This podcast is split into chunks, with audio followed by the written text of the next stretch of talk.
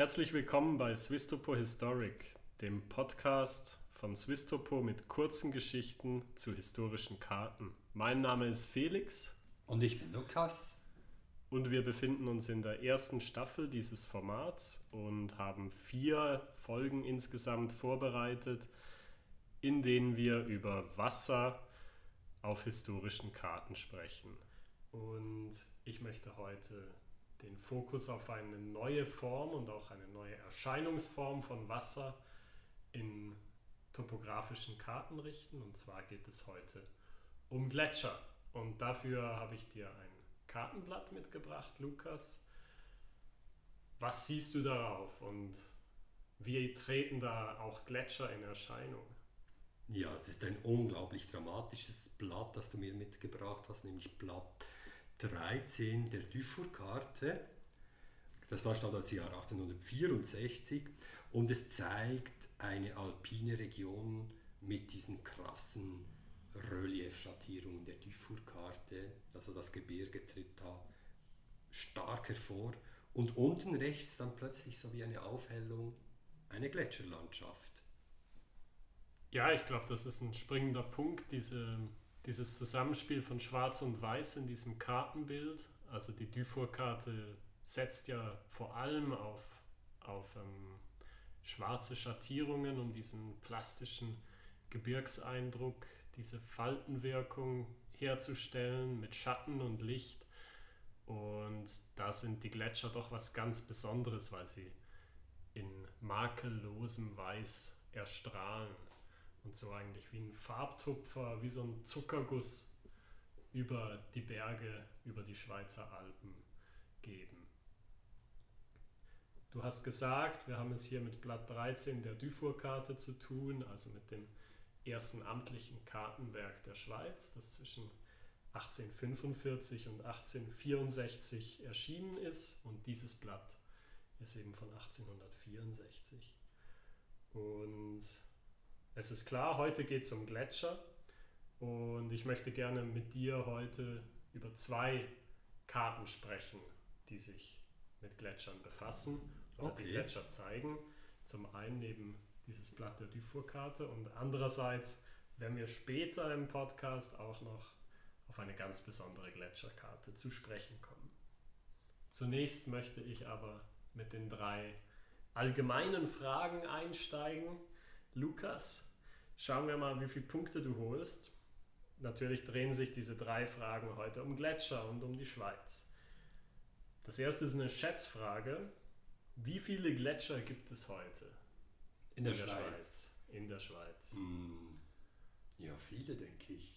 Obwohl ich äh, wahrscheinlich nur fünf kenne. Mm, 100.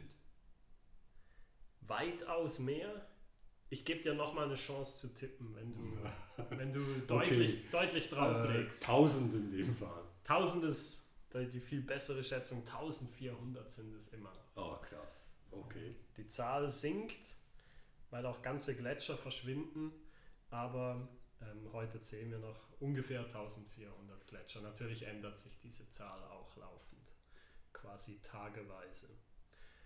Zweitens, was ist der größte Gletscher der Schweiz? Äh, der Aletsch-Gletscher. Ganz genau. Der Aletsch-Gletscher, der ja auch der größte Gletscher der Alpen ist, mit seinen 23 Kilometern Länge und beeindruckende 80 Quadratkilometer Oberfläche. Ja, krass. Ja. Und wenn man das Eis dieses Gletschers nimmt, das aus 11 Milliarden Tonnen sich zusammensetzt, dann könnte man ziemlich viele Eiswürfel daraus herstellen. Mhm. Das könnte man mal berechnen. Und die letzte Frage ist leider nochmal eine Schätzfrage. Das ist eigentlich nicht so fair dir gegenüber, Lukas schwierige Schätzfragen, aber was würdest du schätzen, wie viel, um wie viel die Gletscherfläche, die Oberfläche der Gletscher in der Schweiz seit 1850 gesunken ist, hm. geschrumpft ist? Wahrscheinlich ist das schon dramatisch, so fünfmal weniger. Weniger dramatisch, aber doch auch dramatisch.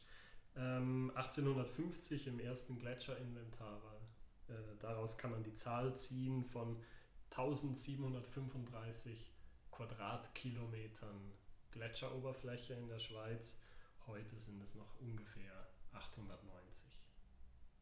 Also die Zahl hat sich ziemlich genau halbiert. Okay.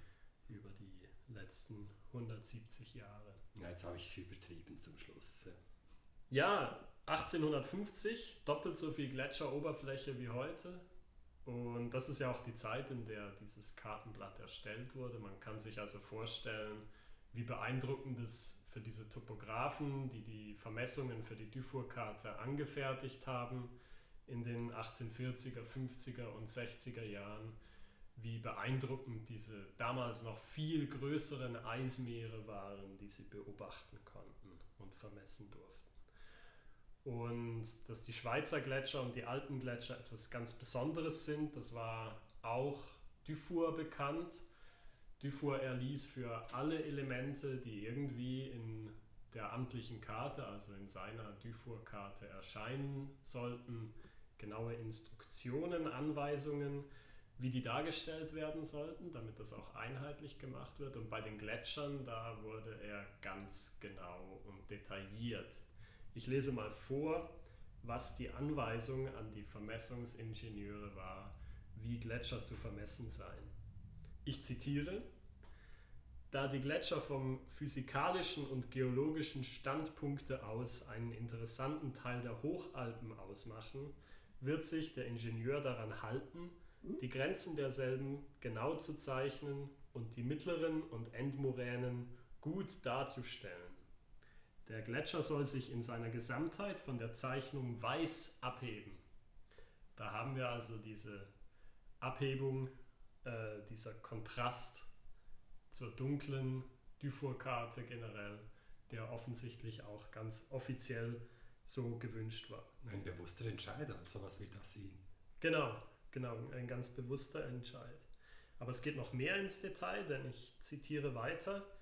Die Gletscherrisse werden durch leichte Striche dargestellt. Und wenn der Gletscher von irgendeiner Felsspitze durchdrungen oder durch irgendeine Wand unterbrochen ist, so darf man diesen Umstand auf der Karte nicht vernachlässigen.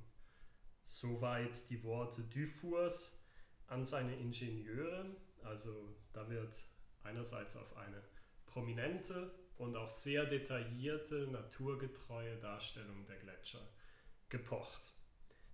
Und jetzt stellt sich natürlich die Frage, weshalb waren die Gletscher so wichtig, dass man sie so naturgetreu, detailliert und auch sich abhebend in der Karte darstellen wollte. Und ich denke, ein Hinweis liefert uns bereits äh, das eben vorgelesene Zitat. Aber vielleicht hast du einen Tipp, Lukas, woran das gelegen haben könnte, weshalb Gletscher im 19. Jahrhundert irgendwie ganz besonders viel Aufmerksamkeit erhalten haben, noch vor dem Klimawandel? Hm, vielleicht eher ein allgemeines Interesse auch an den Alpen mit dem aufkommenden Alpinismus im 19. Jahrhundert. Könnte ich mir vorstellen. Das ist definitiv ein Faktor. Auf die Verbindung von Gletscherforschung und Alpinismus kommen wir am Rande auch nochmal zurück. Im 19. Jahrhundert eröffnen die aufstrebenden Naturwissenschaften einen neuen Blick auf die Schweizer Gletscher. Und zwar wird das ja auch von Dufour angetönt, weil er schreibt, ich zitiere, da die Gletscher vom physikalischen und geologischen Standpunkt aus einen interessanten Teil der Alpen ausmachen. Also er spricht da schon die Relevanz der Gletscher in der zeitgenössischen Forschung an, sei das äußerst wichtig, ähm, sie im Kartenbild auch genau darzustellen.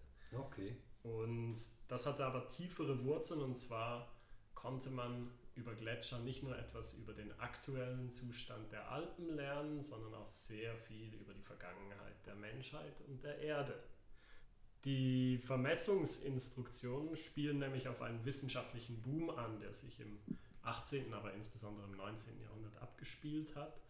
Und zwar untersuchte bereits im 18. Jahrhundert der Universalgelehrte Johann Jakob Scheuchzer Gletscher im Detail und beschrieb sie auch.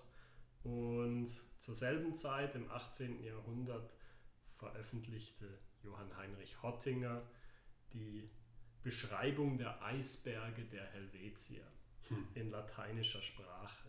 Dieses Werk wurde 1703 veröffentlicht und was besonders daran war, war, dass Hottinger bereits sich damit auseinandersetzte, dass sich Gletscher auch bewegen und sich verändern und so auch eine zeitliche Dimension haben, die ganz wichtig ist, die uns heute natürlich allen äußerst bewusst ist.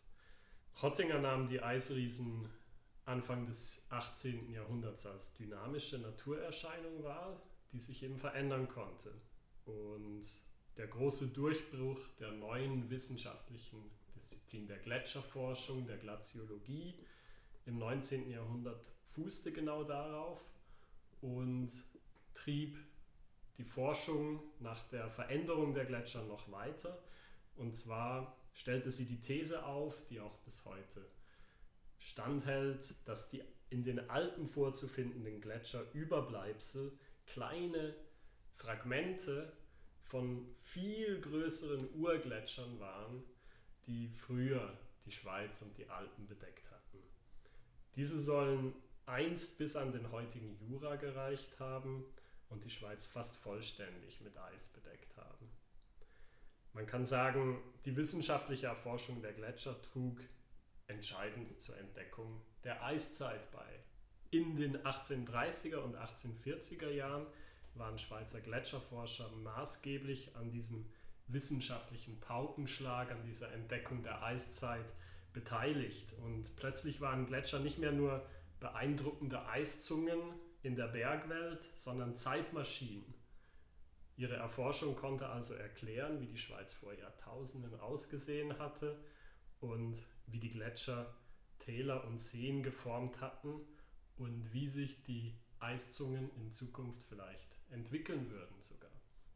Ja, abschließend lässt sich sagen, denke ich, ähm, dass Gletscher nicht nur in der Dufour-Karte eine wichtige Rolle spielen, sondern ein Faszinosum bleiben auch in der Kartengeschichte der Schweiz. Es gibt ganz berühmte Gletscherkarten, die auch im späten 19. Jahrhundert noch erschienen sind und die diese Dynamik der Gletscher sogar versucht haben abzubilden. Ganz berühmt ist da die Rhone-Gletscherkarte, die ab 1874 erstellt wurde. Und das ist eine besondere Karte, in der man versucht hat, die Bewegung des Gletschers in einer topografischen Karte darzustellen. Das war ganz besonders, weil eigentlich eine Karte ja nur einen Moment in der Geschichte der Landschaft darstellen kann. Und dort hat man versucht, das davor und danach darzustellen.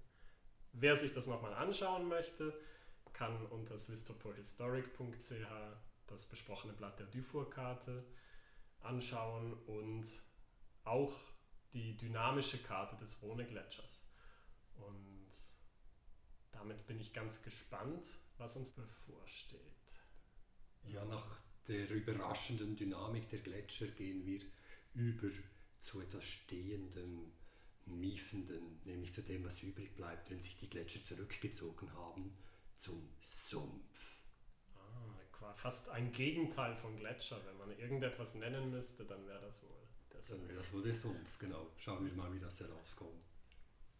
Bin ich gespannt. Bis nächstes Mal.